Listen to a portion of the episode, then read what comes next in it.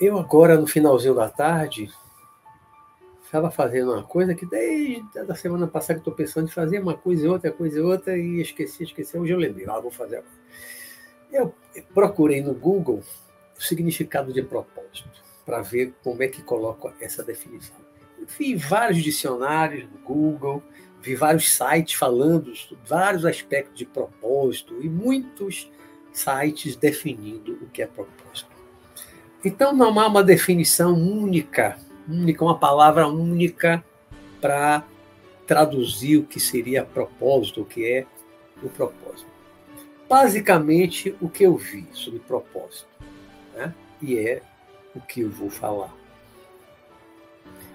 Propósito colocam como intenção, inclusive alguns sites dão exemplo, né? Ah, você fez de propósito, você teve intenção de fazer. Né? Você me feriu de propósito, você tinha intenção de ferir, então, propósito como intenção, propósito como significado, algo que você faz que dá significado à sua vida, também tem um significado, né? É, um objetivo, também coloco como objetivo de vida, não como uma coisa pequena. Por exemplo, eu tenho como objetivo o ano que vem fazer uma viagem à Coreia. Não, não é esse tipo objetivo. Né? Ele não é um objetivo simples, particularizado, de curto prazo. O propósito ele tem a ver com um objetivo de vida, com algo que a gente faz que dá sentido à nossa vida, com a intenção que nós temos de fazer alguma coisa na nossa vida. Né? Em suma, propósito e propósito de vida é aquilo que a gente descobre na vida, procura fazer na vida, que dá significado à nossa vida, que dá importância, uma dimensão de importância na nossa vida. A gente, a gente vê muitas vezes pessoas. E quando eu falo pessoas, qualquer um de nós, qualquer um de nós, pelo menos em parte da nossa vida, um período da nossa vida, as pessoas perdidas, sem encontrarem um sentido para a vida, sem conseguirem ver, enxergar o sentido na vida. Há pessoas que vivem por viver como um barco que está num rio, ele desce o rio porque a correnteza vai naquela direção o rio vem de uma nascente, normalmente uma queda d'água, um lugar que é um dia vem mais alto, então pela própria gravidade aquela, aquela água vai empurrando as outras, vai empurrando, vai empurrando, e o rio vai até chegar ou no mar ou no mar. Tem uma destinação final. E tem barcos que estão ali à deriva no, no rio, sem que o seu controlador, o seu timoneiro, o seu capitão do barco, do navio, tenha um objetivo, tenha um alvo, tenha a intenção de chegar a algum lugar. Ele simplesmente está ali no rio, à mercê das ondas do rio e da correnteza. E vai deixando a correnteza levar. Como aquela música de Zeca Pagodinho, deixa a vida me levar, Vida leva eu, deixa a vida me levar, vida leva eu. É uma música muito bonita que eu gosto muito, né? Do Zeca Pagodinho. E essa frase que me veio à cabeça aqui agora, falando, né? falando, as coisas vão aparecendo na cabeça, né? Deixa a vida me levar, a vida leva eu. Bateu, me veio à mente, porque bateu exatamente com essa ideia, essa figura de expressão né? essa metáfora que eu estou colocando aqui de um barco que está no rio à deriva. O barco não está ali pensando em subir contra a correnteza, ou descer a correnteza, ou ir para mar, atravessar de uma margem para outra do, do, do rio. Não. O barco está ali com o seu controlador, né, o timoneiro, o capitão, como eu falei, mas ele não tem a intenção de chegar em lugar algum. Ele não tem por objetivo chegar a algum lugar, a algum destino. Ele não tem um destino traçado, ele não tem um destino certo. Ele está ali deixando a vida levar. Deixa a vida me levar. Vida leva eu. E muita gente na vida, muita gente mesmo, talvez eu possa até arriscar a dizer que a maior parte da população humana está na vida, está vivendo, e estou falando de vida material, física, dessa dimensão física, material, né? a maioria talvez esteja mesmo vivendo nessa condição de um barco que está no rio e a onda está levando. Para onde a pessoa não sabe. Muitos sequer já pararam para pensar. Para onde eu estou indo? Para onde eu estou caminhando? De onde eu vim? O que eu estou fazendo aqui? E para onde eu vou? Após a morte, por exemplo. E mesmo que não pense no pós-morte, após a morte, a vida após a morte, mas está vivendo na correnteza, sendo levado pela correnteza de uma forma inconsciente, não tem consciência da sua evolução, não tem consciência de estar aqui provisoriamente, temporariamente encarnado num corpo físico, material, temporariamente, que veio de uma outra dimensão, vai voltar para a mesma dimensão espiritual. Grande parte das pessoas do mundo vivem nessa inconsciência, vivendo na inconsciência, vivendo deixando-se levar pela correnteza da vida, sem ter um propósito, sem ter um destino certo, sem saber por que, que estão aqui, o que estão fazendo aqui nesse mundo físico neste mundo material. Vocês já pararam para pensar isso, meus amigos? Vocês já pararam para pensar? O que você está fazendo aqui, agora, nesta vida? Por que você nasceu no planeta Terra? Entre os humanos? Por que você nasceu no Brasil? Acho que a maioria aqui é brasileiro, né? Acho que só, só não o Tiago Rodrigues é português, né? Por que vocês nasceram no Brasil? Tiago, por que você nasceu em Portugal? Qual o propósito disso? Qual o motivo? Qual a intenção? Qual o sentido de ter nascido no Brasil, ter nascido em Portugal ou qualquer outro país? Neste momento, nesta época? Por quê? Que estamos fazendo aqui? O que viemos fazer aqui, neste mundo material? nesta vida carnal, nesta encarnação. Né? O que, que estamos fazendo aqui? Estamos aqui, muitas vezes dizemos, estamos aqui de passagem. Sim, estamos aqui de passagem. Viemos de um lugar e vamos voltar. Para o mesmo ou para outro lugar? Né? De onde viemos? Para onde vamos? Para onde voltaremos? Mas a nossa reflexão maior hoje não é nem de onde viemos e para onde vamos em termos de mundo espiritual. Hoje não é. Hoje a nossa maior reflexão é qual o propósito da sua vida e falando agora da vida material, da vida física, enquanto espírito encarnado na matéria, nesta dimensão que chamamos de física, né? esta dimensão material, ou o mundo físico, plano físico, o que nós estamos fazendo aqui? O que nós viemos fazer aqui? Porque nós reencarnamos com que objetivo, com que propósito? que nós fizemos da nossa vida até agora, o que estamos fazendo agora, no presente, no aqui e agora, e o tempo que nos resta de vida, que ninguém sabe qual é. Ninguém sabe qual é. Né? A, a gente tende a dizer assim, ah, os mais velhos têm menos tempo. Quem sabe?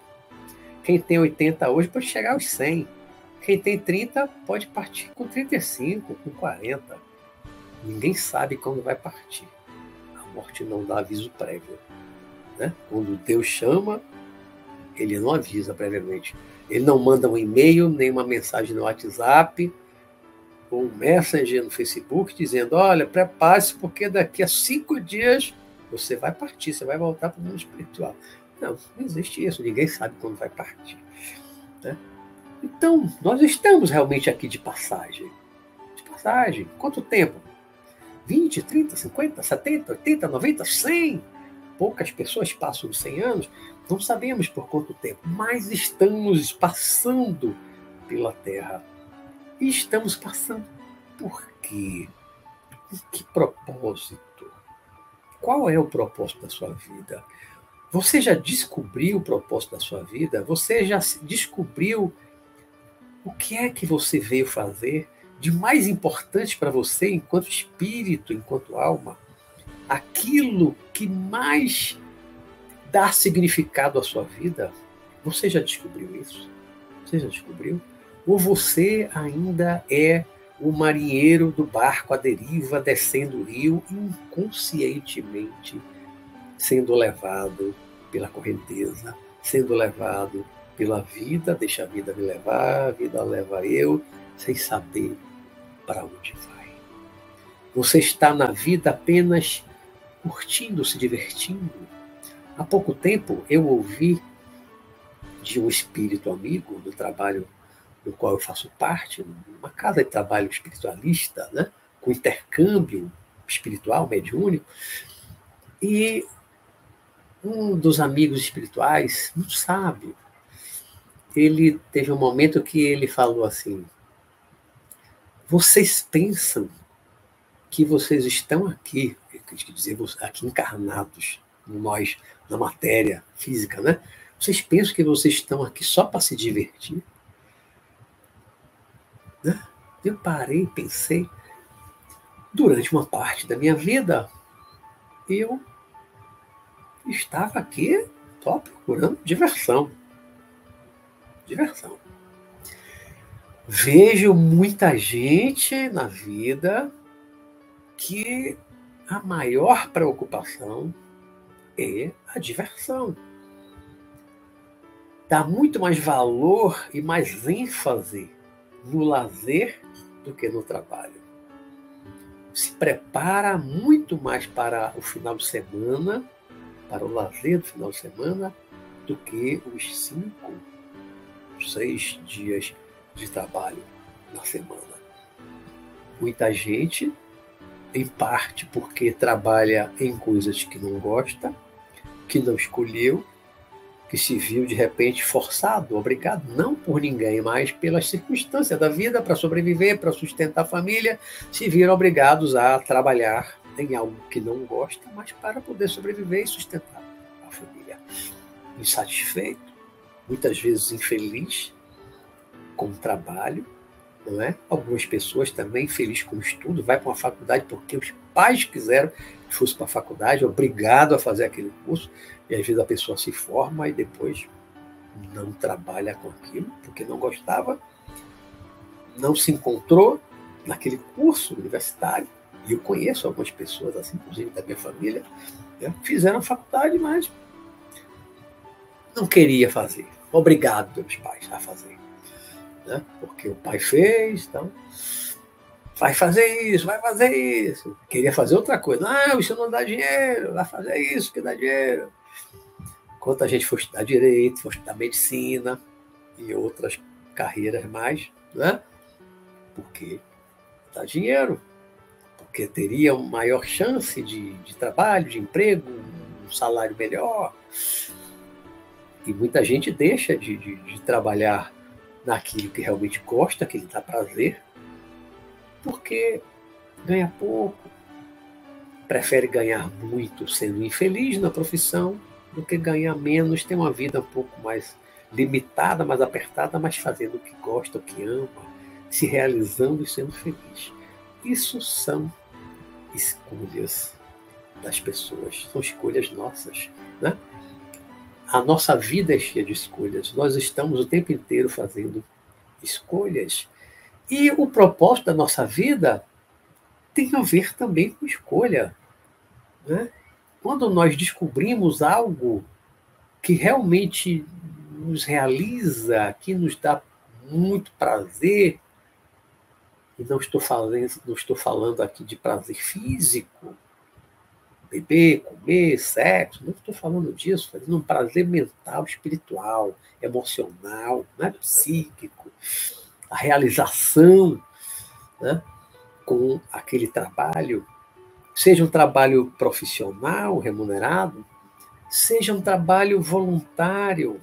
Quantas pessoas se realizam na vida, quantas pessoas vieram a este mundo, claro que é uma minoria da população, né? mas várias que sempre passaram pela humanidade, que cedo, na maioria das vezes cedo ainda em termos de idade, descobriu que o propósito da sua vida era servir aos outros, era servir a sociedade, era servir ao povo, era servir à humanidade. Cada um em um grau diferente, em um nível diferente. Vou dar aqui alguns exemplos. Um exemplo maior que eu falei muito nas últimas duas semanas: Jesus Cristo. Né? Com 30 anos, ele se assumiu como o Messias que os judeus esperavam há séculos, né? e começou a pregar e produzir aqueles fenômenos todos, milagres, curava e outras coisas mais, até ele ser morto. Então, ali, meu propósito de vida é esse. Ele provavelmente já vinha trabalhando essa ideia, se preparando há mais tempo. Com cerca de 30 anos, ele pronto, agora eu vou começar. Ele não dormiu num dia como um simples carpinteiro e de repente no outro dia acordou, bom, agora eu sou o Messias e vou sair pregando pelo mundo e curando as pessoas. Eu não acredito nisso, né? Essa coisa mágica. Vinha trabalhando essa ideia. João Batista, que precedeu Jesus, né? Buda, príncipe, rico, casado com um filhinho de acho que um ano de idade, largou tudo, abdicou de ser o rei sucessor do pai, largou tudo e foi viver com os ascetas pobres da floresta, passar fome, mendigar para comer, né? Virou asceta até se iluminar e com 35 anos ele se iluminou, ele saiu de casa com 29, com 35 ele se iluminou e pregou até os 80 anos. Outro dia eu estava lendo até que chega a falar 81, 82, mas mais clássico fala em 80. Então, até os 80 anos, Buda fez o quê desde os 35? Pregou pela Índia ali, uma parte, pelo menos uma parte da Índia, desceu o Nepal. A Índia é muito grande, a pé, a pessoa viajar a pé é grande, né? Até os 80 anos que ele fez pregar, pregar, ensinar as pessoas para serem mais felizes, para serem mais conscientes da vida, para encontrarem uma iluminação, uma sabedoria que desse felicidade. Né? Trabalhar desapego e tantas outras coisas que o budismo traz para a gente. Então, ele, aos 29 anos, saiu de casa, largou tudo. Qual o sentido da vida? Por que, que a gente envelhece, morre, fica doente, tá, tá, tá, tá, tá? Perdido até os 29 anos, ele era como um marinheiro que está no barco descendo o rio à deriva, inconsciente, sem saber para onde vai, sem saber sequer por que estava no rio. Fazendo o quê no rio? Indo para onde? Buda, até os 29 anos, estava assim. Jesus, antes dos 30, até alguma idade ali, talvez tivesse. Mas aos 35, Buda se iluminou a partir de ali. O meu propósito de vida a partir de agora, agora que eu me iluminei, agora que eu descobri as coisas, agora que eu conheço, eu vou ensinar às pessoas. Vou passar para as pessoas aquilo que eu aprendi para a realização espiritual das pessoas. E pregou dos 35 aos 80 anos. Jesus pregou também aí, como eu falei a semana passada, né, dos 30 até uns 38, 39, 40. Pregou 8, 9, 10 anos, de uma forma muito intensa também, que foi o propósito da vida dele. O São Francisco de Assis também era um rico, filho de comerciante rico de Assis, na Itália, né? a partir de uma determinada idade, não lembro agora com quantos anos, depois de ter participado de duas guerras, um faísta, largou tudo, virou, fez o voto de pobreza, só com a roupa do corpo, passou a viver, descobriu que o propósito da vida dele era servir também ao próximo, como Jesus, pobre, com a roupa do corpo, dependendo também da doação dos outros, até para comer, né?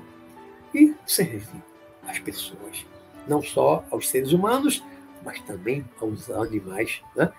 São Francisco de Assis é famoso pelo carinho, pelo amor que ele tinha por todos os seres vivos, pelos animais também, com uma compaixão com todos os seres vivos que Buda pregava, né? não apenas o ser humano.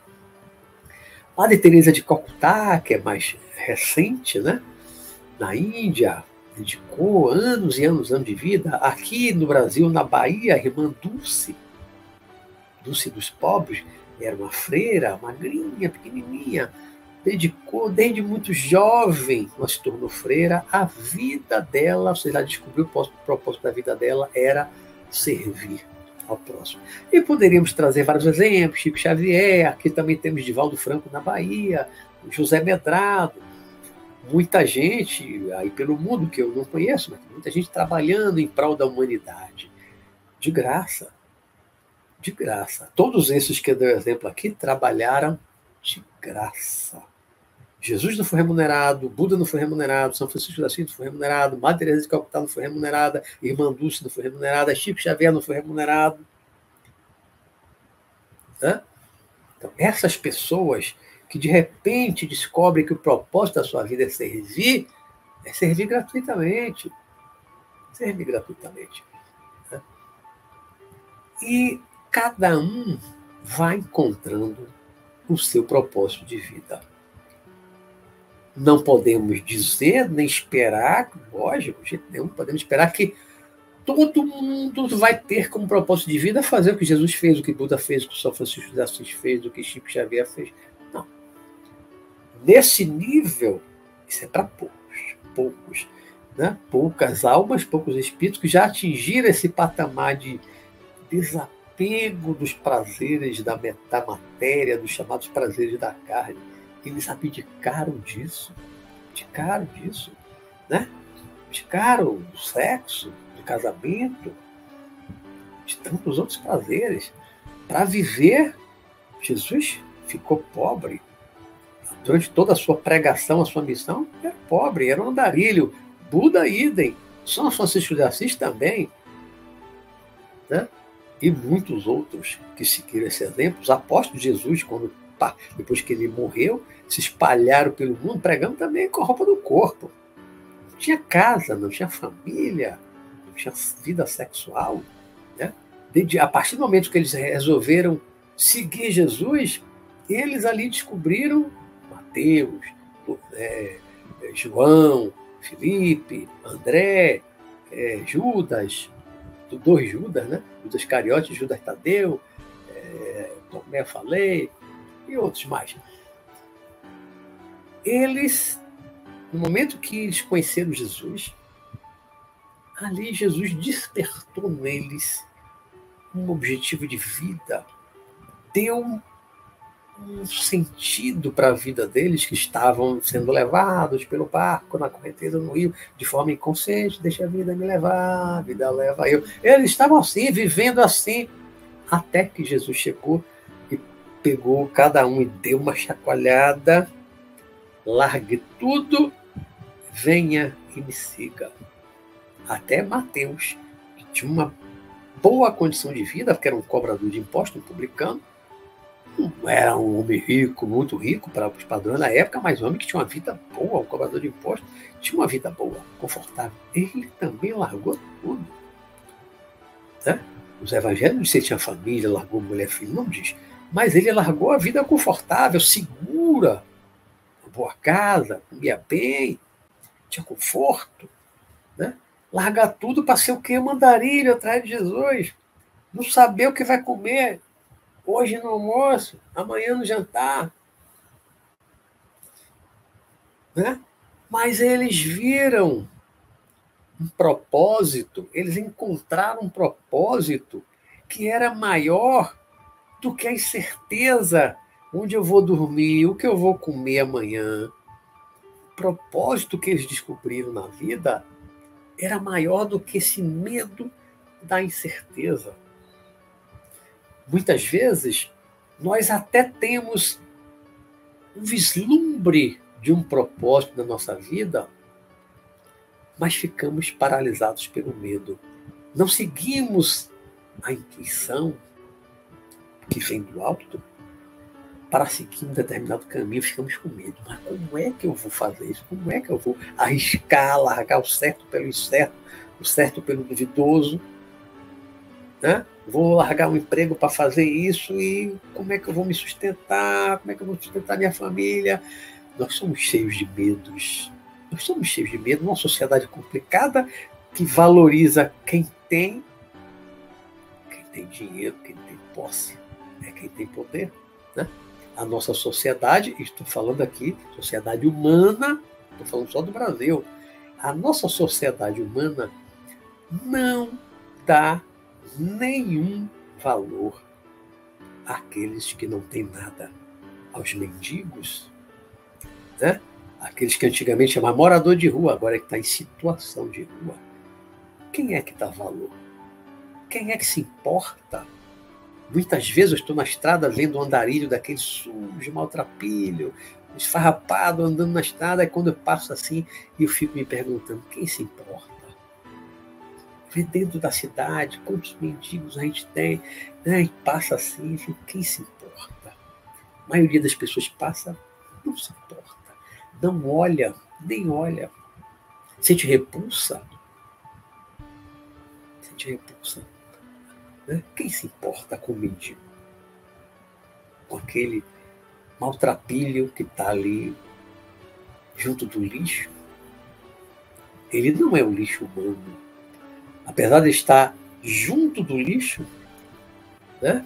ele pode até estar se sentindo um lixo por dentro, pode, né? Estou me sentindo um lixo sou nada, não sou ninguém, pode estar numa depressão profunda, entregue ali na rua, dormindo junto das baratas e dos ratos. A sociedade não se importa. Nós não nos importamos. Quem se importa? Mas eles não são lixos. Né?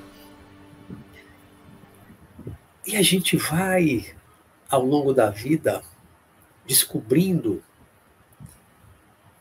o nosso propósito. Dificilmente alguém descobre o propósito de vida assim muito jovem, muito jovem. Eu, talvez, uma exceção, uma das exceções, deve ter, deve ter muitas exceções, né? Eu acho que pouca gente desperta para uma coisa assim antes dos 30 anos. Né? Às vezes mais cedo. Eu, aos 19 anos, eu descobri naquele momento o meu propósito de vida, mas de uma forma que eu desisti de fazer daquela forma. Né?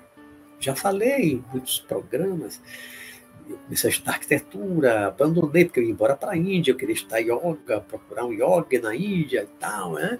Larguei tudo e o meu objetivo era estudar yoga, largar tudo, largar minha família. Não era casado, era solteiro, tinha 29 anos, tinha 19 anos, tinha 19 anos, mas ia abandonar meus pais, meus irmãos, né? já tinha abandonei a faculdade para isso. Né?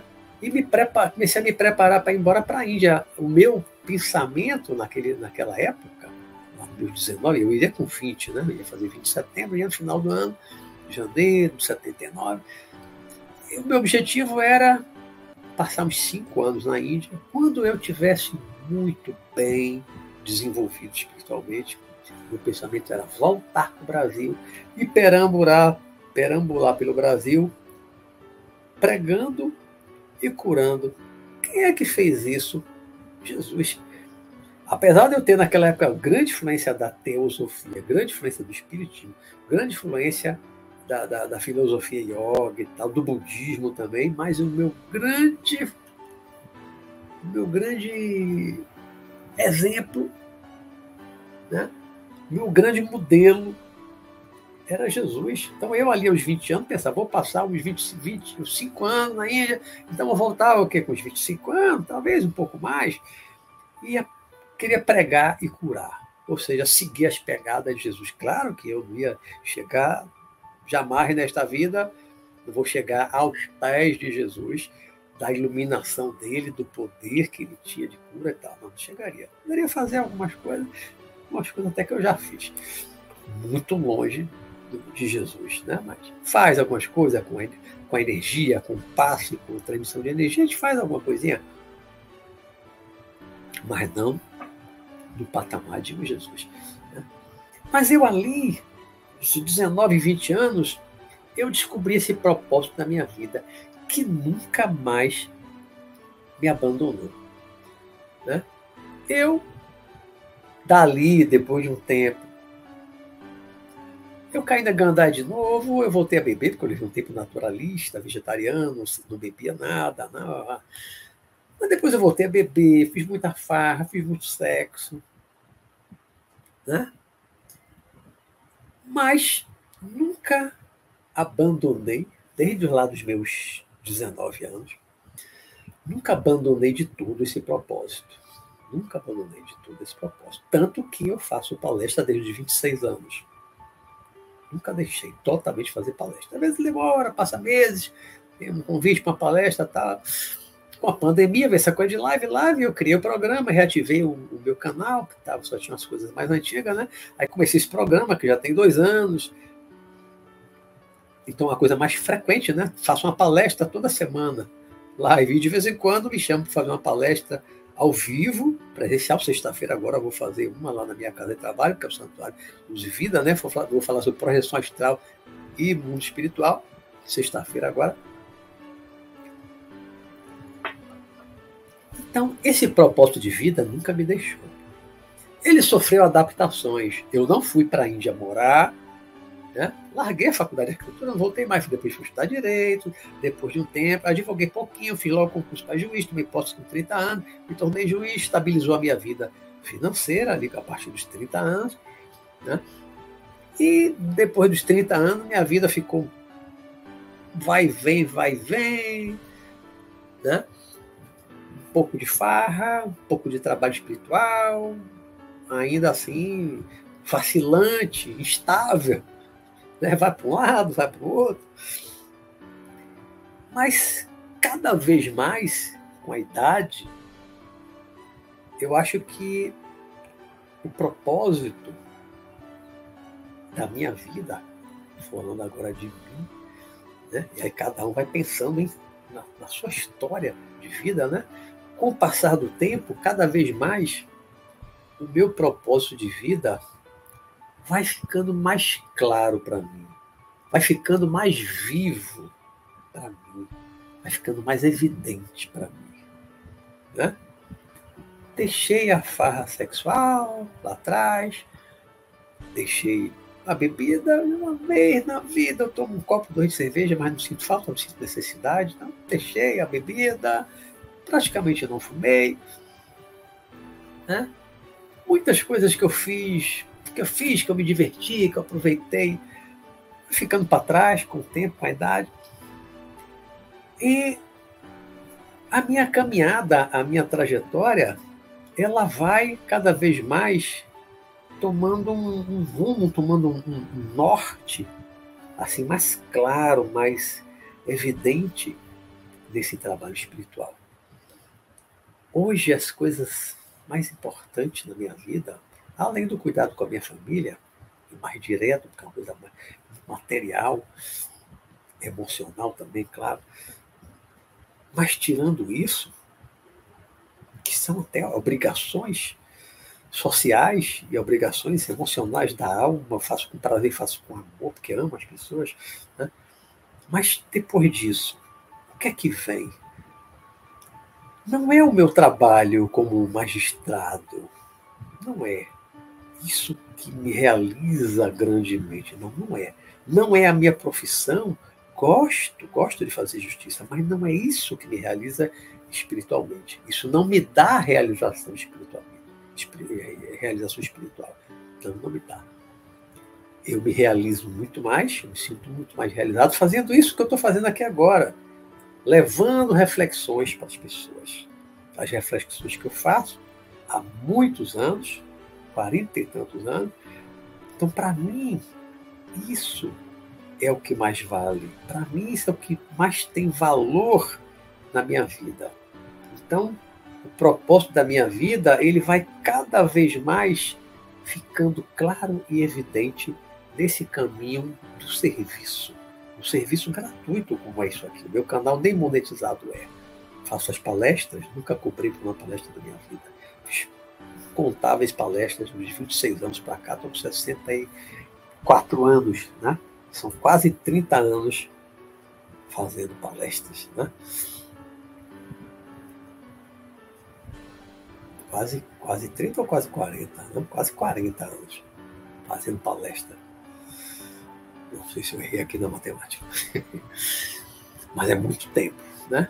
Eu nunca cobrei, cobro, porque o meu propósito de vida, de levar esclarecimento, de levar reflexão para as pessoas, é ver as pessoas despertando, é ver as pessoas também se sentindo melhores, é ver as pessoas se sentindo mais calmas, com mais compaixão, despertando mais amor no coração.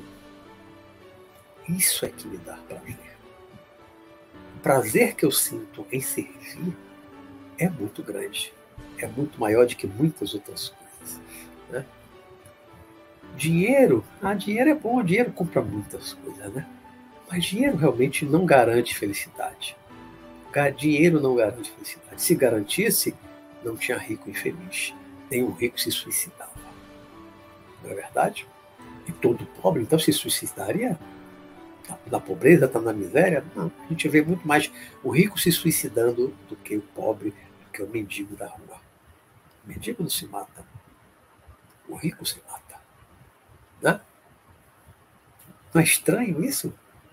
Que, que o rico que tem tudo material muitas vezes se mata, e o pobre que não tem nada não se mata. Algo estranho aí no ar. Isso, né?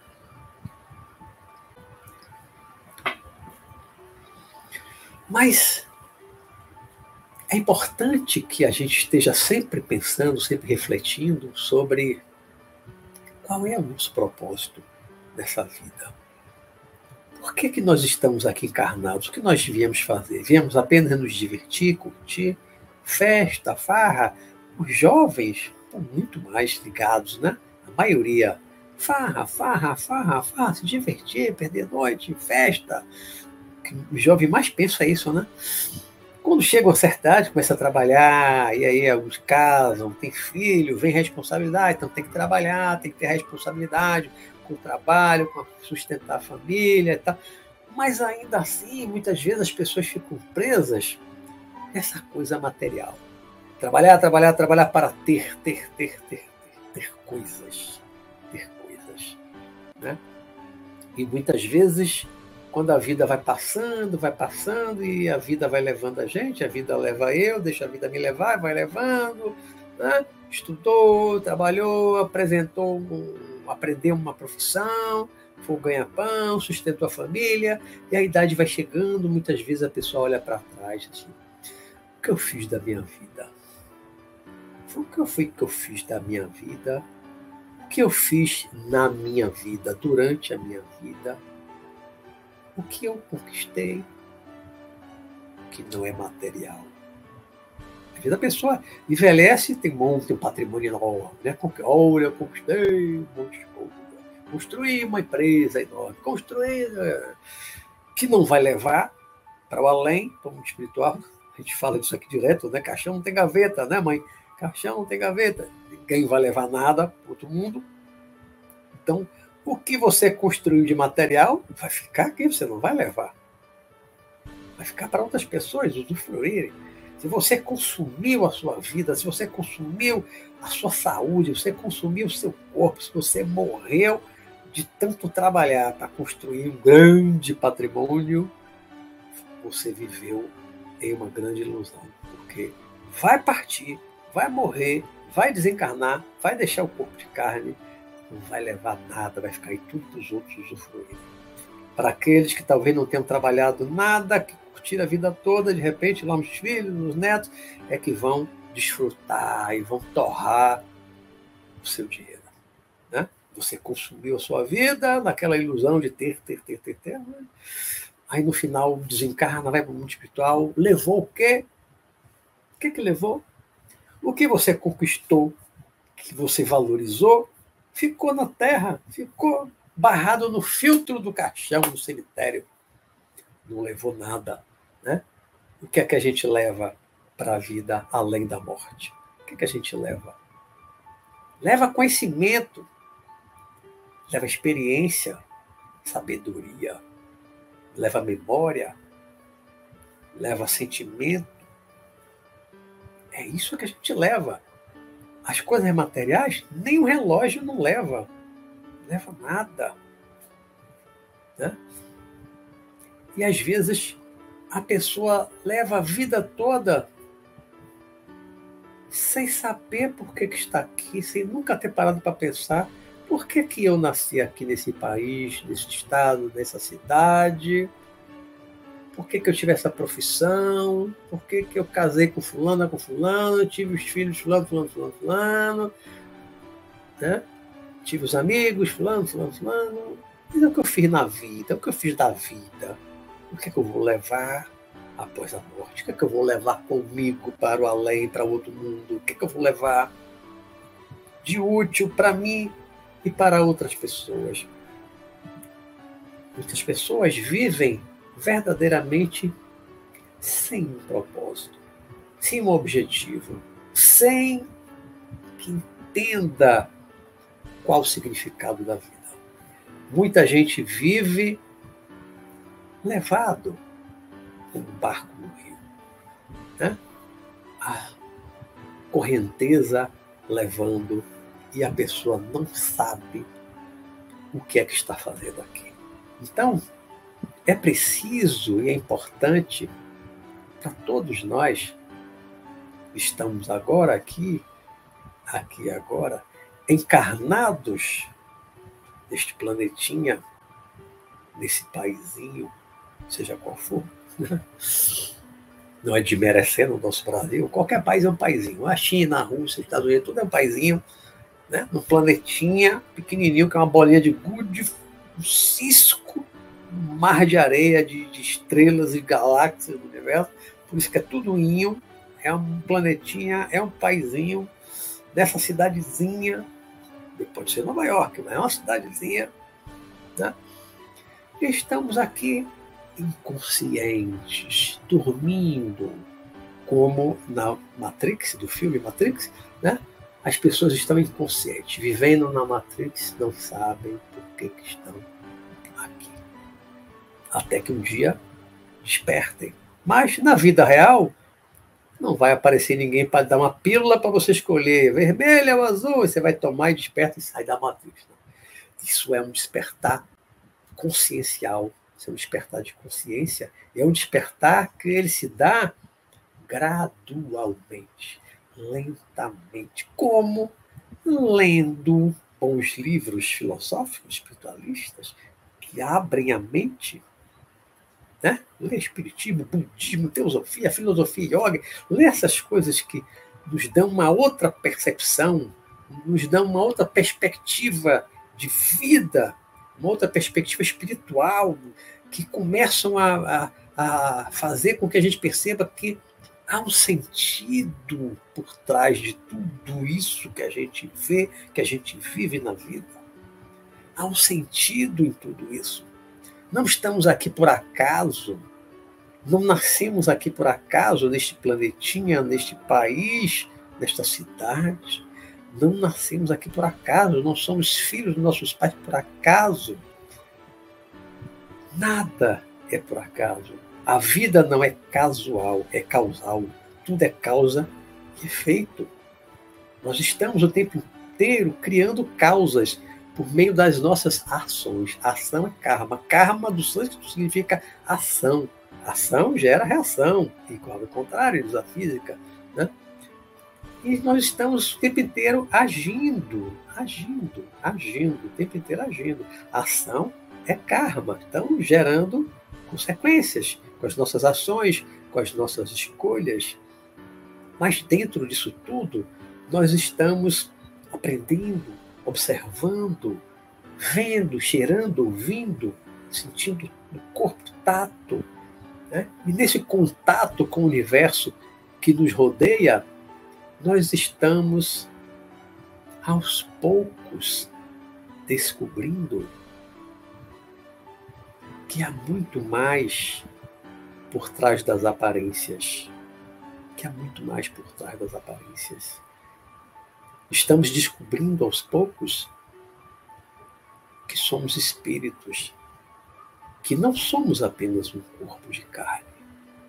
Estamos descobrindo aos poucos que nós estamos aqui de passagem, aprendendo, aprendendo muitas coisas, aprendendo a amar, aprendendo a perdoar, aprendendo a reconciliar. Não é? Coisas que falamos alguns dias atrás, ao falarmos do Mestre Jesus, Mestre do amor, do perdão, da reconciliação, aprendendo a não julgar, aprendendo a não estar sempre julgando as pessoas. Nós estamos aqui para aprender então, vivemos aqui numa vida, numa encarnação, aprendemos sempre, mesmo com os, com os erros, também aprendemos com os erros, e aprendemos muito com os erros. Como, claro, aprendemos também com os acertos. Estamos sempre aprendendo, aprendendo e aprendendo e aprendendo e aprendendo novamente e reaprendendo. Né? E quando saímos daqui, que voltamos para a pátria celestial, voltamos para o mundo espiritual, e nos damos conta de que falhamos em alguns aspectos da nossa vida, que deixamos passar oportunidade de aprendizado disso, daquilo. A gente sente falta do mundo, até também por apego das coisas da matéria, apego do sexo, apego da comida, apego do álcool, tantos apegos que nos fazem voltar para a matéria, reencarnar, nos introjetar novamente em um novo corpo de carne no plano material, para viver novamente, muitas vezes repetir coisas, aprendizados, mas dessa vez já com uma experiência dentro da memória, na mente espiritual, que nos faz aprender mais facilmente, nos faz ter aquela impressão de que estamos apenas recordando certas coisas. Não é o primeiro contato, não estamos aprendendo agora a andar de bicicleta pela primeira vez. Mal sentamos na bicicleta, começamos a pedalar, eu já sei andar. Porque você já andou de bicicleta antes. Isso serve para tudo, para muitos aprendizados, mas nós voltamos para aprender mais sobre o amor, aprender mais sobre o perdão, aprender e executar o perdão do nosso próximo, quantas vezes forem necessárias, não apenas sete vezes, mas setenta vezes, sete vezes, reconciliar enquanto estamos lado a lado com o nosso desafeto, com o nosso inimigo.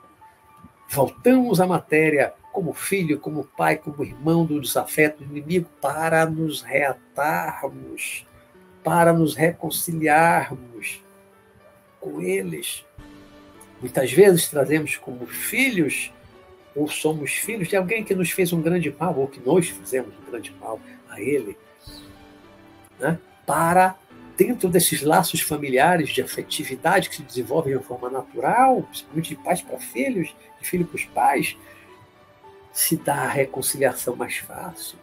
Às vezes, dois irmãos não conseguem reconciliar. Não conseguem. Mas pai para filho é mais difícil não reconciliar. Por quê? Porque pais, estou falando de pai e mãe, né, amam, cuidam os normais, não as exceções. Os normais cuidam, amam, dão a vida pelo filho, deixam de comer para dar de comer ao filho. Né? E esse amor, esse carinho, esse cuidado que é dado aos filhos facilita a reconciliação com o inimigo, com os afetos do passado. Então, os laços de família não são casuais, não são eventuais. Tudo tem uma lógica, tudo tem um cadeamento kármico, lei de causa e efeito. Está por trás de tudo para concretizar aquilo que é chamado de justiça divina.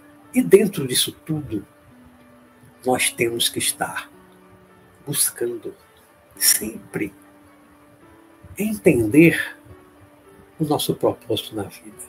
Por que estamos aqui? O que estamos fazendo aqui? Por que nascemos? Porque nascemos da mãe, do pai, desses pais. Por que temos tais filhos? Com que propósito? Por que eu abracei a minha profissão com que propósito, com que objetivo, qual é o sentido disso na minha vida, qual a importância que eu dou na minha vida, à minha família, ao meu trabalho, ao meu emprego, né? aos meus amigos, ao meu país, ao meu planeta. A minha vida faz sentido? A vida de vocês faz sentido? Pense, cada um. Sua vida faz sentido. Você consegue enxergar o sentido na sua vida? Ou você ainda se sente num barco à deriva, sendo levado, deixando a vida lhe levar, como a música acabou de Você ainda está deixando a vida lhe levar? De forma inconsciente e você não sabe para onde vai nem por que você está ali naquele barco, naquele rio. Não sabe por que está ali nem para onde vai. Muita gente vive assim. Muita gente vive assim. Então é importante que a gente reflita, reflita bastante sobre essas questões para tentar entender qual é o propósito da sua vida. O que você fez ou ainda pensa em fazer na sua vida que mais deu ou que você acha que dará significado à sua vida, que fará com que a vida se torne mais importante para você, que você não tenha vontade de morrer, de se matar, porque a vida não tem sentido. Não. Procure um sentido para a sua vida, porque toda vida no fundo, no fundo, tem um sentido. Toda vida tem um propósito.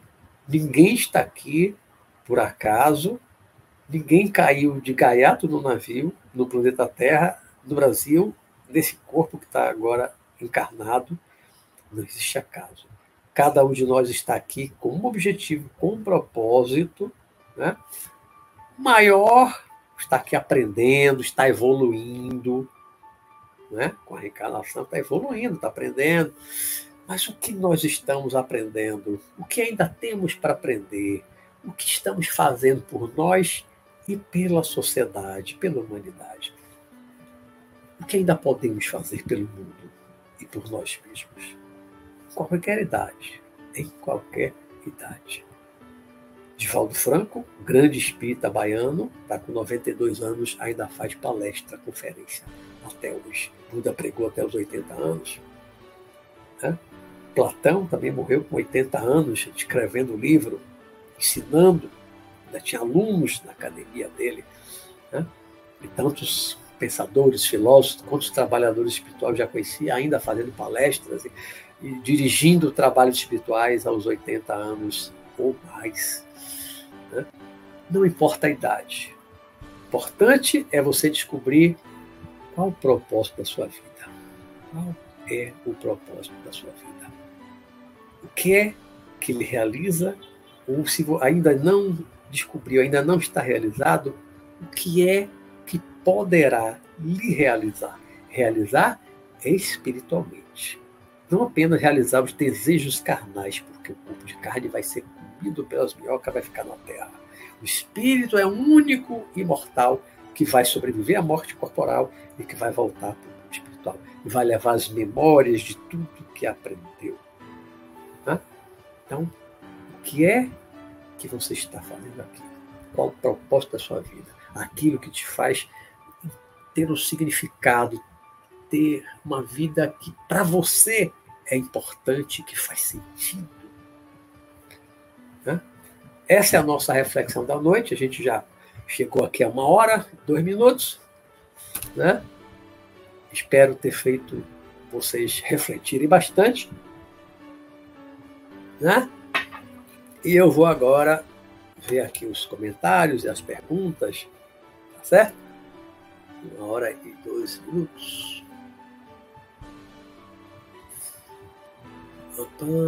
Deixa eu fazer para cima e vou descendo.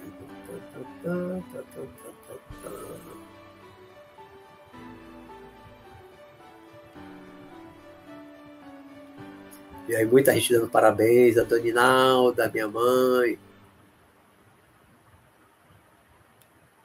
Felipe Pereira, primeira pergunta. Professor, tendo em vista que nessa nossa existência terrena, o ego é a origem de muitos de nossos sofrimentos, o ego serve para algo bom? O ego, que é o ego? O ego não é uma coisa separada de nós, né, Felipe? O ego somos nós. O ego é só uma maneira de dizer. O ego é a personalidade. Nós somos o ego. Né?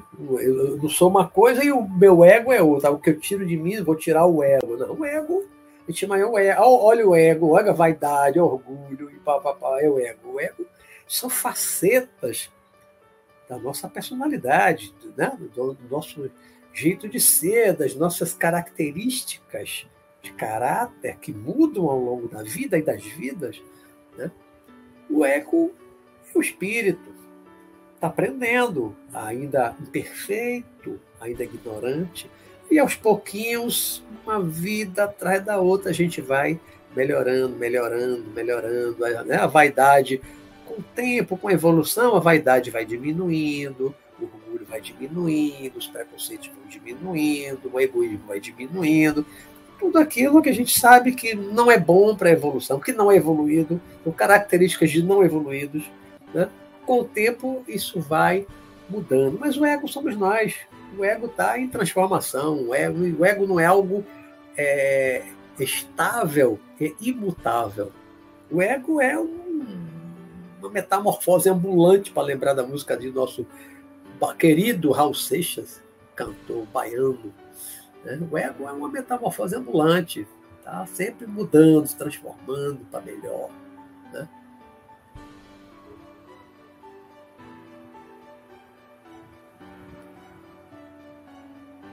Dolores Vieira botou, minha amiga. Na vida temos que projetar metas. É, claro, sempre tem que ter metas, né? É importante ter metas na vida. Agora, as metas, muitas vezes a gente traça metas, é, mas essas metas ainda não são o propósito da vida, o propósito da existência. Né? Tem a ver, mas ainda não é o propósito. Né? Meta, vou fazer no concurso tal, vou fazer o curso tal, vou fazer isso, vou estudar aquilo.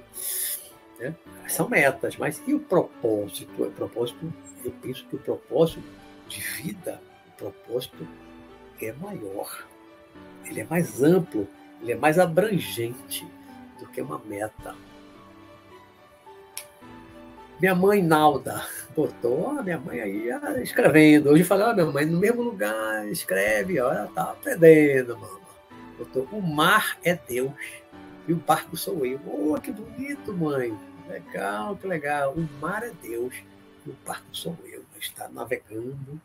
Né? Tem uma passagem de uma das cartas de São Paulo, não me falha a memória, que ele diz assim: Em Deus existimos, em Deus nos movemos. Né? Nós existimos dentro de Deus, dentro amplo, onde tudo. Universo, uni e o verso. Né? E nós estamos ali dentro dele, né? navegando. gostei, mãe, gostei da frase, gostei muito da frase. Samanta Viajante apareceu aí mais tarde. Boa noite.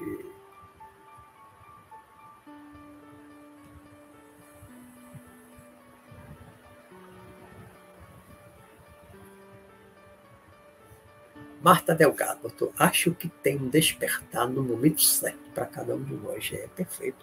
Concordo, Martinha, concordo. Cada um desperta no seu tempo, na sua hora. Né? E esse despertar, ele é gradual. Eu não acredito muito assim que você acorda, ou você dorme uma pessoa, aí no outro dia você acordou, agora estou iluminado, outra pessoa. Não, não acredito nisso. Nem iluminação de Buda, Aí estava debaixo da árvore lá, bode, aí de repente, pum, agora estou iluminado.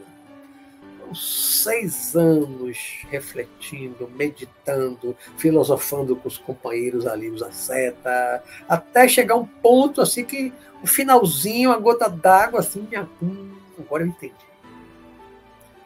É? Foi sair da ignorância para a iluminação da luz primitiva. É um processo lento de maturidade, de maturação espiritual, muita reflexão, filosofar, né? autoconhecimento, tudo isso né? que vai despertando a gente, mas cada um tem o seu tempo. A gente não consegue despertar o outro à força. No, tempo, no nosso tempo, fazer com que o outro desperte, fica agoniado, angustiado, porque o outro não desperta, porque o outro não enxerga. Não, é o tempo de cada um. Você não consegue fazer isso com o filho consegue fazer o filho ver o que você vê, enxergar o que você enxerga nessas coisas. Você não consegue nem com o filho. Quanto mais com outras pessoas fora de casa, não consegue. Cada um só desperta no seu tempo. Por isso aqui não acredita em pregação, que é pregação de outro, ficar lá pregando o outro, tentando converter o outro. Não, ninguém é convertido à força, a nada. Você pode ser convencido, diferente de convertido converter é meio forçado. Daniel Pinheiro, lá. Dolores Vieira botou. São muitas as interrogações que podem interferir nas nossas metas. Questionar, eis a razão, mas inesperado modifica o caminho. É verdade. É. Às vezes a gente está seguindo um caminho, né, Dolores? E de repente, não, não é por aqui não. Muda totalmente, vai para um lado, vai para o outro, recua, vai pra, volta para trás. Né? E a gente vai mudando, né? os nossos valores vão mudando, os nossos pensamentos vão mudando, nossos desejos vão mudando. A vida é realmente uma, uma caminhada e nós somos almas em modificação, né? uma metamorfose ambulante. Boa noite, Joana Dark.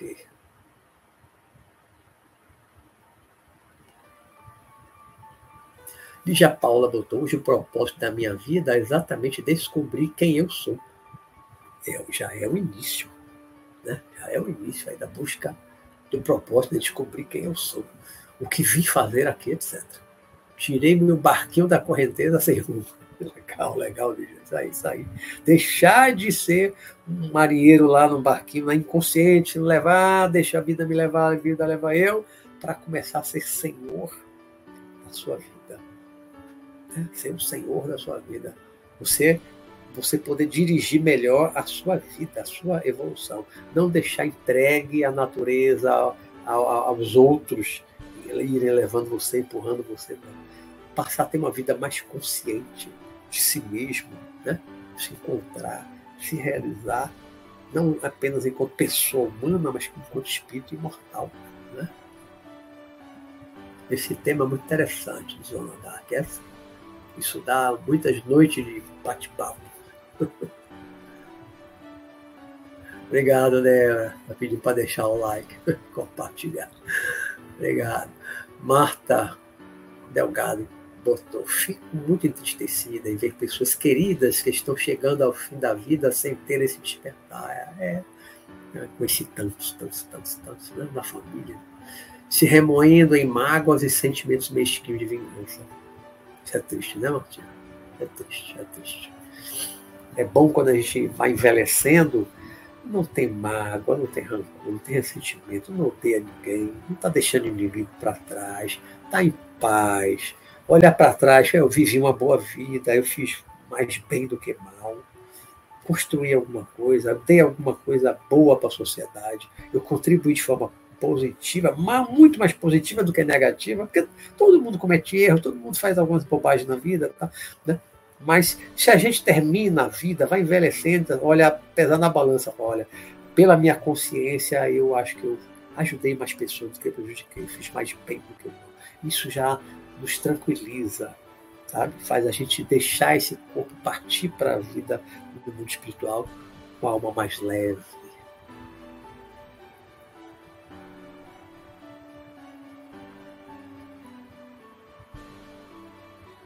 É, com certeza, Débora. Débora aí comentando para Marta, doutor, mas o que, eu, o que me conforma é que mesmo no mundo espiritual, algum dia essas pessoas irão despertar, claro. Todas vão despertar ou após a morte, ou vão reencarnar e outra vida vai despertar. Né? A maioria da população da Terra ainda vai voltar e voltar e voltar muitas vezes a reencarnar aqui na Terra. Já tem muita necessidade de aprendizado, até ter um despertar maior espiritual. Né? Nós vamos voltar muito.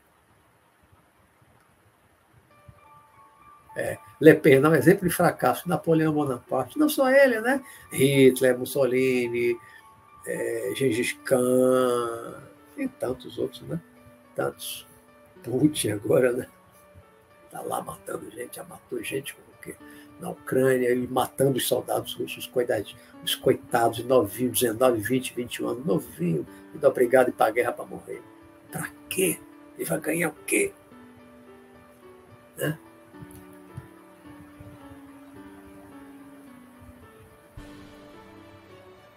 É. Após a morte, esses vão sofrer bastante. Sinélia botou, trabalho com o que amo, me sinto realizada. Legal, legal, legal, legal. Isso é muito bom, mas não é todo mundo que se realiza com o seu trabalho.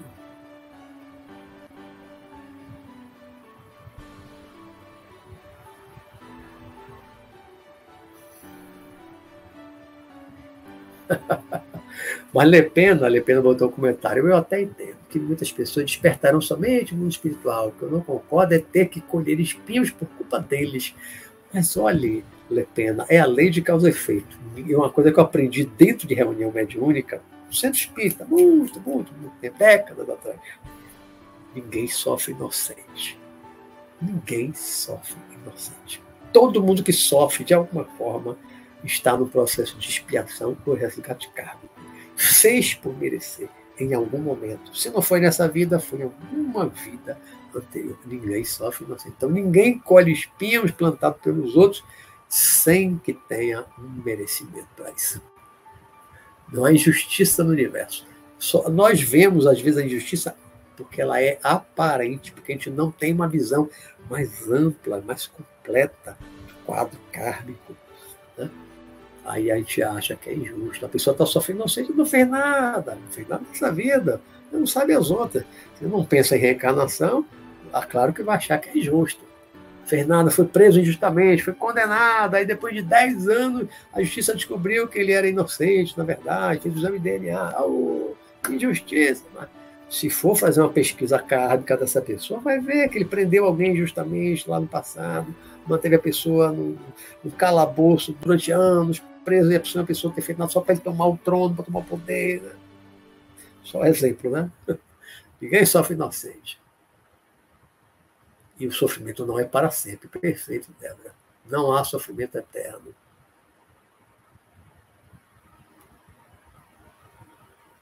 Estou adorando esse bate-papo aí no chat. Estou adorando essa conversa, né? Estou adorando. Vocês comentando aí entre vocês. Muito legal.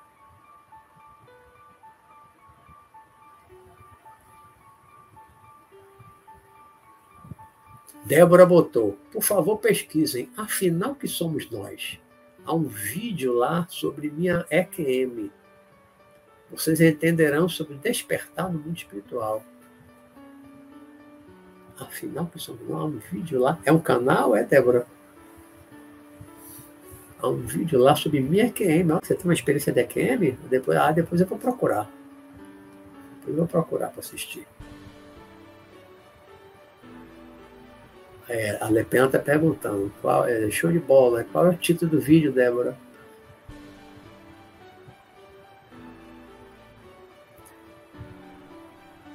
Marta Delgado, eu já devo ter assistido, Débora. Assisto todos os vídeos do canal. Qual é o nome do canal? É Afinal que somos nós? Esse é o título do canal? É o nome do canal?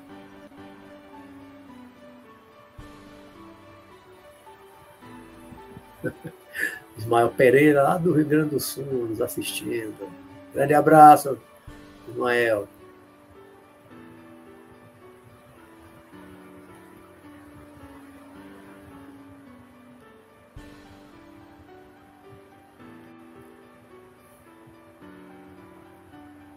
Partilhar a vida é importante, Dona Oliveira, com certeza.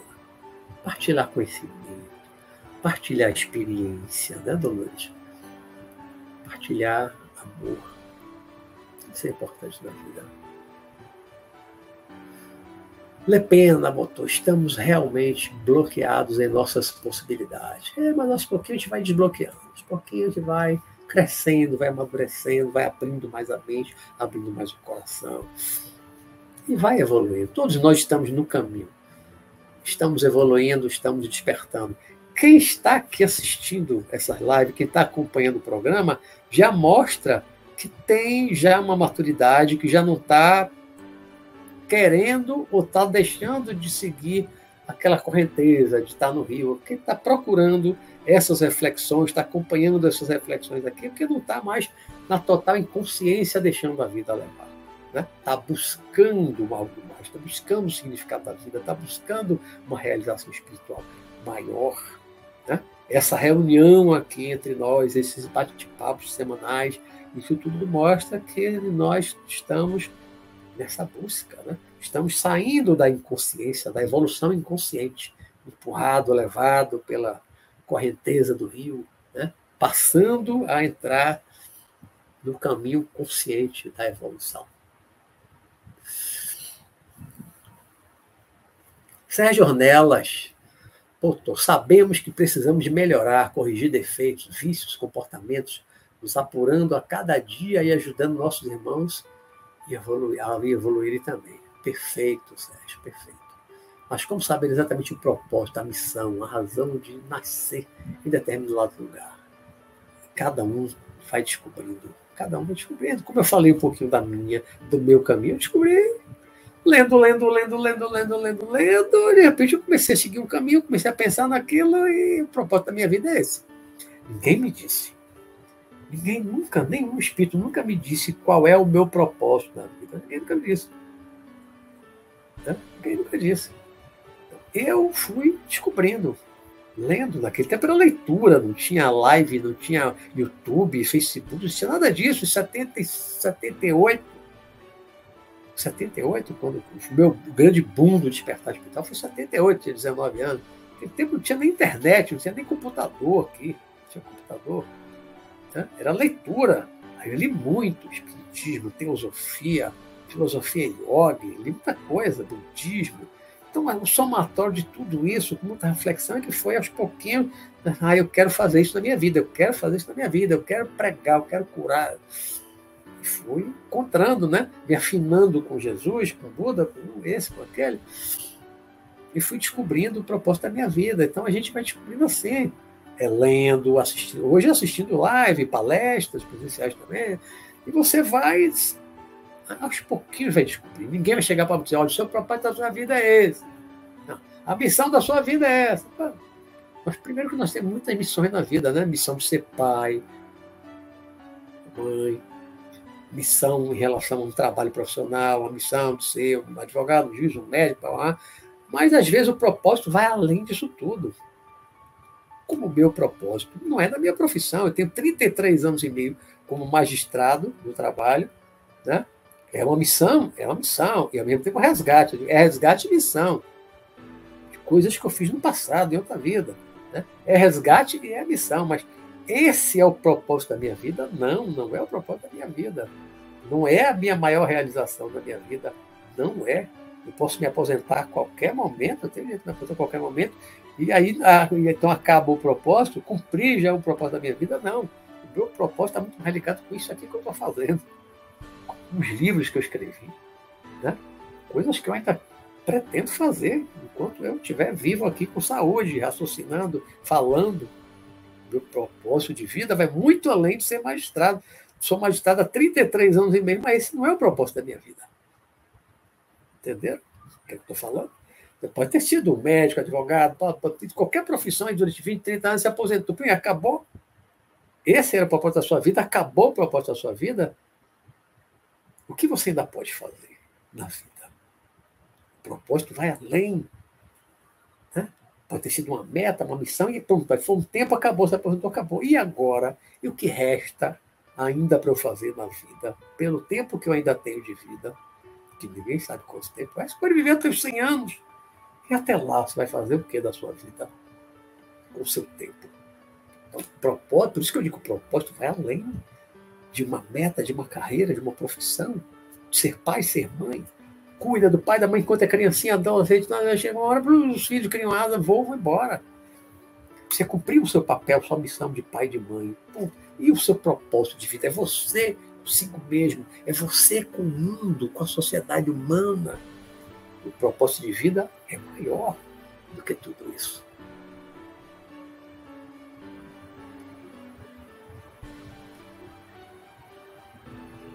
Nosso tempo aqui está curtindo, descendo aqui para mais. Tem muito comentário aqui legal, bate-papo muito legal. Sérgio Ornella botou. Mas o que queria descobrir realmente é meu propósito, saber o, motivo de ter nascido em determinado lugar, nascer com esse determinado corpo. É, é, vai, vai pensando, vai refletindo, que você vai descobrir. Você vai descobrir. No tempo certo, né? no seu tempo. Não é no tempo de ninguém, no seu tempo.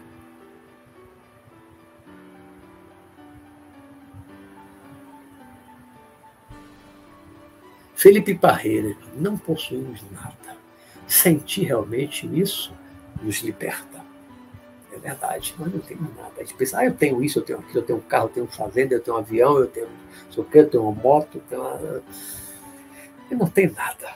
Nós somos apenas usuários dos bens materiais. Porque a qualquer momento a gente parte para um hospital, perde o corpo de carne e não leva nada. Então nada nos pertence. Pertence à terra tudo que nós temos um dia vai ser reintegrado na natureza. Tudo, inclusive o metal. Pode demorar, o plástico pode levar alguns milhões de anos, mas vai ser reintegrado na natureza. Tudo. Se a humanidade desaparecesse da Terra, daqui a alguns milhões de anos, não haveria vestígio de que o homem passou por aqui. Né? Madeira desaparece, as construções de cimento, concreto, verdade, tudo vai desaparecer. Tudo vai desaparecer. Onde estão aquelas cidades todas do passado feitas de tijolo, de adobe, no Egito, na Grécia, pá, pá, pá. tudo o tempo, chuva, sol, chuva, sol, chuva, sol, desapareceu. Só ficam, só, só encontram algumas fundações quando é de pedra. A pedra demora mais, né? Está ali enterrada, quando cava, olha aqui a fundação de pedra, mas a parte de adobe, de tijolo, de pau, ah, não fica nada, não resta nada. Quantas cidades do passado desapareceram? Com erosão com o tempo, 4 milhões, 5 milhões. Muitas desapareceram. Chuva e sol, acabou tudo. Então a gente realmente não tem nada material. Não somos donos verdadeiramente nada material, concordo com o Felipe.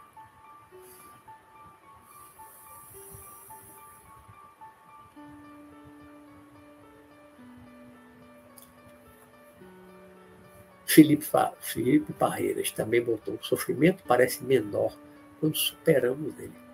É verdade, depois que passa, quando está sofrendo, às vezes ele está numa situação que não vê a luz no fim do túnel. Eu já passei por isso na vida, né? Ele não vê a luz no fim do túnel. Não vê. Mas depois que passa, você dá risada. Né? Hoje eu rio de coisas que aconteceram, mas na época não ria, não. Na época doía, sofria. A forma como encaramos os sofrimentos passados aqui na vida não parecerá tão grande quanto olharmos de lá, do outro ângulo, de outro ângulo. Na verdade, e após a morte, olha para trás, é um filme. A vida, você vai ver a sua vida como um filme. Né? A lembrança como um filme.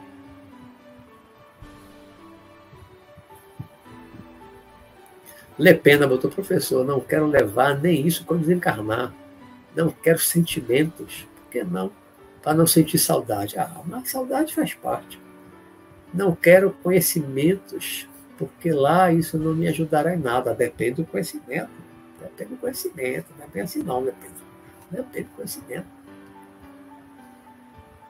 Conhecimento que lhe ajuda para a vida toda, para a vida eterna. Lígia Paula, hoje lanço meu barquinho nas águas para levar aos outros timoneiros uma visão diferente daquela que estão acomodados a ver. Muito bem, Lígia. Muito bem, muito bem. Isso aí. Lepena botou, é, Débora, talvez esse seja meu propósito para essa encarnação, o perdão. Se for, é um bom propósito mas eu acho que seu propósito vai muito além disso. Perdão é importante, um aprendizado, uma necessidade, mas o propósito ainda vai além disso.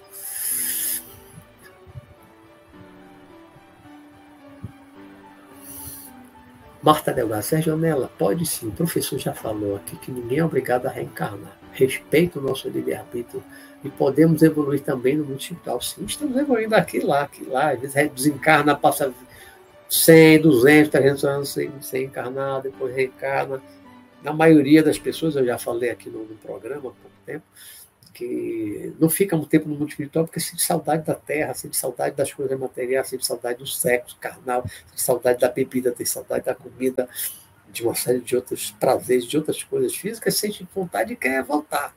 Quer voltar para farra, para uma, série de coisas, né? Não consegue ficar no hospital sem essas coisas, aí quer voltar para o mundo físico. Mas as, os espíritos que evoluem mais, fica lá séculos no mundo espiritual, trabalhando nas cidades espirituais, fica lá o tempo que ele quer.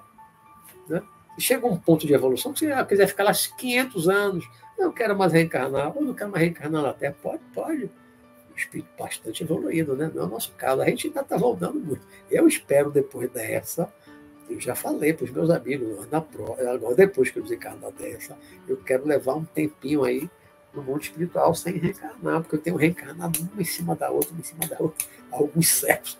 É uma, acabou de desencarnar, está reencarnando de novo, da, da última para essa mesma, no máximo sete anos. Eu tenho que nem descansar lá de lá.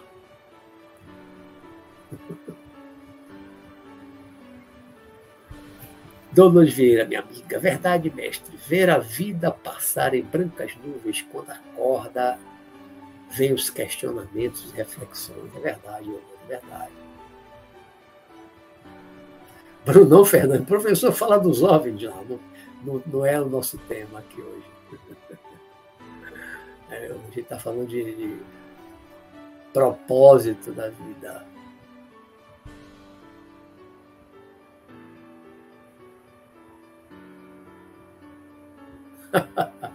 Sérgio Anelo. O ideal seria fazer igual a Luiz Roberto, trocar ideias com o Sanacão para saber sobre a missão. Ah, a missão, até que falo, já falo, falou, no meu livro Sanacão Mestre Além, né? Tem um pouquinho dessa missão, de escrever, de falar e tal. Mas o propósito da vida é algo mais amplo. Né?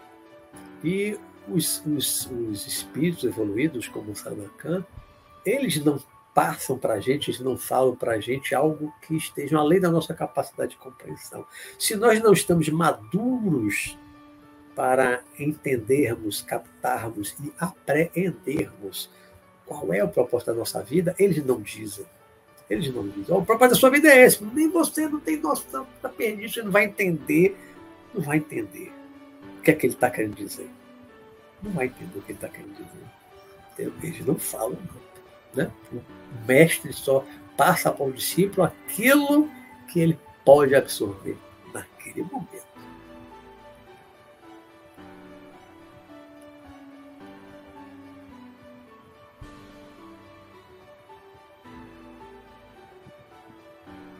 Pergunta de Ligia Paula. Ixi, nosso tempo acabou. Pergunta de Ligia Paula aqui. Acho que eu estou quase lá embaixo. Professor, a projeção astral nos ajuda a ter um norte mais cristalino para levarmos nosso barquinho no rio da vida? Para mim, ajudou muito, Lígia, muito. Saber da nossa história espiritual nos ajuda mais na, atual, na atuação nesta vida para mim, sim, para mim me ajudou muito, com não só com a projeção astral, indo para o mundo espiritual, vendo o mundo espiritual, contato com os mortos, com os desencarnados, né? e com os encarnados também, que às vezes eu encontro lá.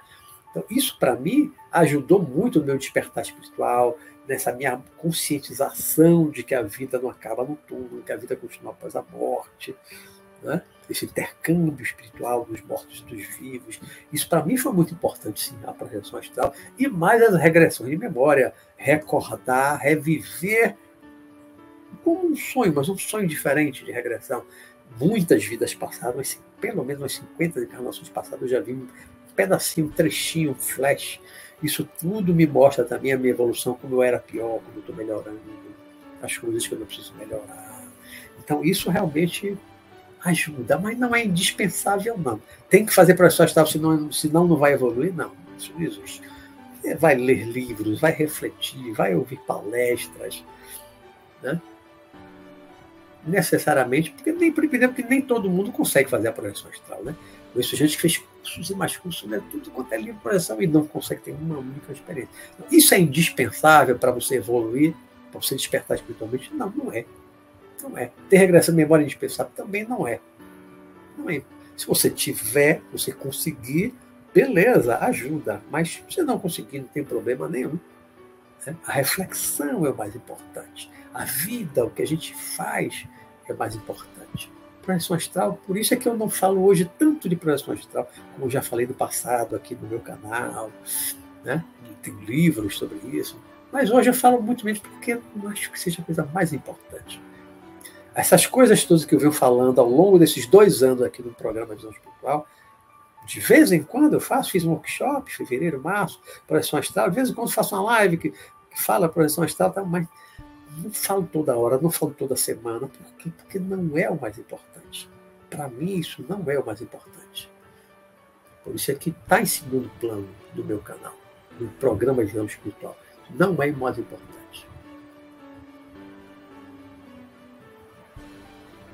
Olha, Vera Lúcia, já cá no finalzinho que eu estou vendo. Boa noite, professor Luiz Matos. Boa noite a todos. Ô, oh, Verinha, que bom ver você aqui. Que bom, que ótimo. Hoje eu consegui estar aqui, que alegria imensa. Ó, oh, pena que já foi aqui no finalzinho do chat. Bem-vinda, minha querida. Sentimos sua falta.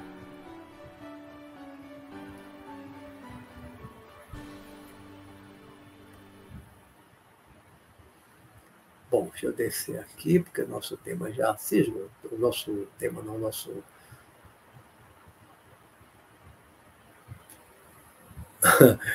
Dolores Vieira botou. Por que será, mestre, que faço esse questionamento? Porque é importante para você, é importante para todos nós, Dolores, né? Fazer esses questionamentos. São, é, é fazendo esses questionamentos que a gente vai despertando em busca do nosso propósito de vida, né? Perdão não pode ser forçado, né, Martinha?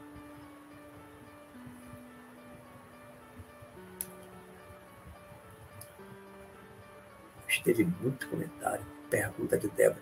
Professor, em caso de suicídio, você não acha que a pessoa terá que reencarnar novamente na mesma família, no mesmo lugar? Não, necessariamente não. Necessariamente não, Débora. Não vou poder aprofundar muito isso agora, que o nosso tempo já avançou aqui, já estamos com hora e 35 minutos.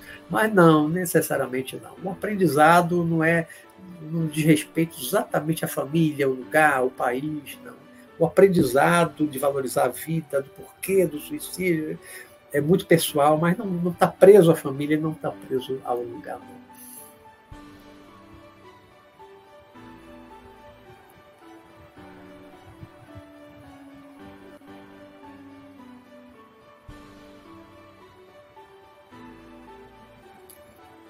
Vera Lúcia, algumas experiências pessoais têm me ensinado bastante. Muitas vezes viver uma vida simples, contribuindo com o meu melhor, da forma presente, pacífica, pode ser também um propósito. Verdade, velha.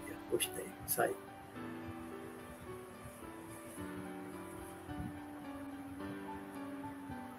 Muito bem, muito bem. Bom, pessoal, vou, vou descer aqui, vou finalizar. Avançamos bastante aqui no tempo, muitos comentários. Muito legal. Pronto, cheguei cá embaixo. Olha, deixa eu dizer uma, uma coisa para vocês. É, vou, vou, vou, dar uma notícia aqui que eu sei que não vai ser muito agradável, não. é que eu estou entrando de férias agora no dia 21, segunda-feira, estou entrando de férias. E eu tenho uma viagem planejada. Vou viajar duas semanas, não vou poder fazer o programa. Né?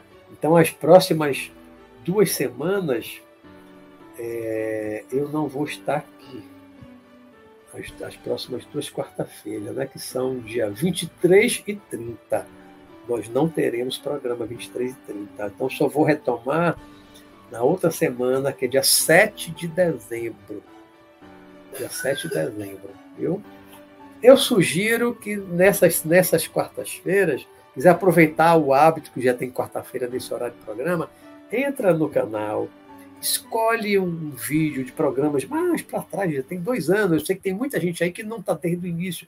Veja lá do primeiro programa, o segundo, vai vendo temas que achar interessante, assiste dentro do horário do programa e assiste.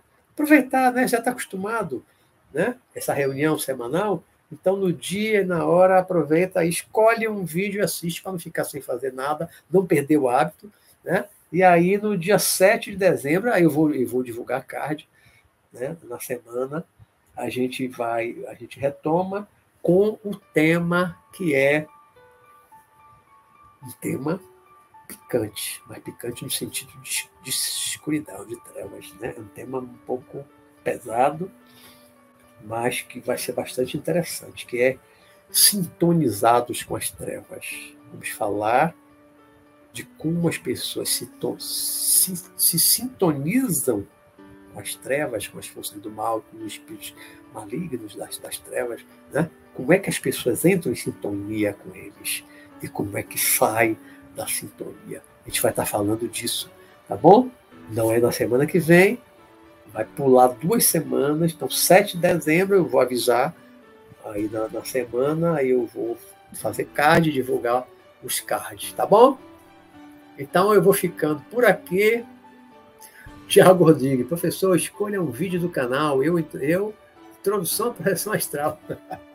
Tem vários vídeos no canal sobre projeção astral. Antes do programa, o, o canal que tem 8, 9, 10 anos. Acho que tem mais de 10 anos o canal. Tem muito vídeo sobre projeção astral.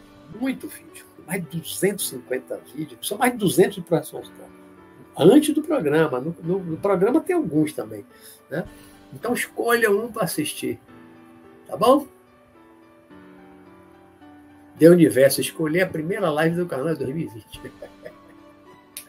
obrigado, Martinha. Obrigado, obrigado, obrigado. Vou descansar uns dias viajando e a gente se vê, tá bom? Daqui a três semanas, tá certo? Até a próxima. Fiquem com Deus. Uma ótima noite. Agradecendo aqui a Jesus, a Deus, aos meus amigos espirituais que hoje não houve problema de sinal, não apareceu nada de conexão estável, direto aqui no, no meu Wi-Fi. Né? Foi tudo tranquilo, ninguém falou de travamento. Hoje foi uma maravilha. que bom. É, também senti sua falta, Verinha. A gente se vê, tá bom? conectados na quarta-feira, ok? Então, gente, uma ótima noite para vocês. Fiquem com Deus. Muita reflexão sobre qual é o propósito da sua vida. Bom? E até a próxima. Tchau, tchau.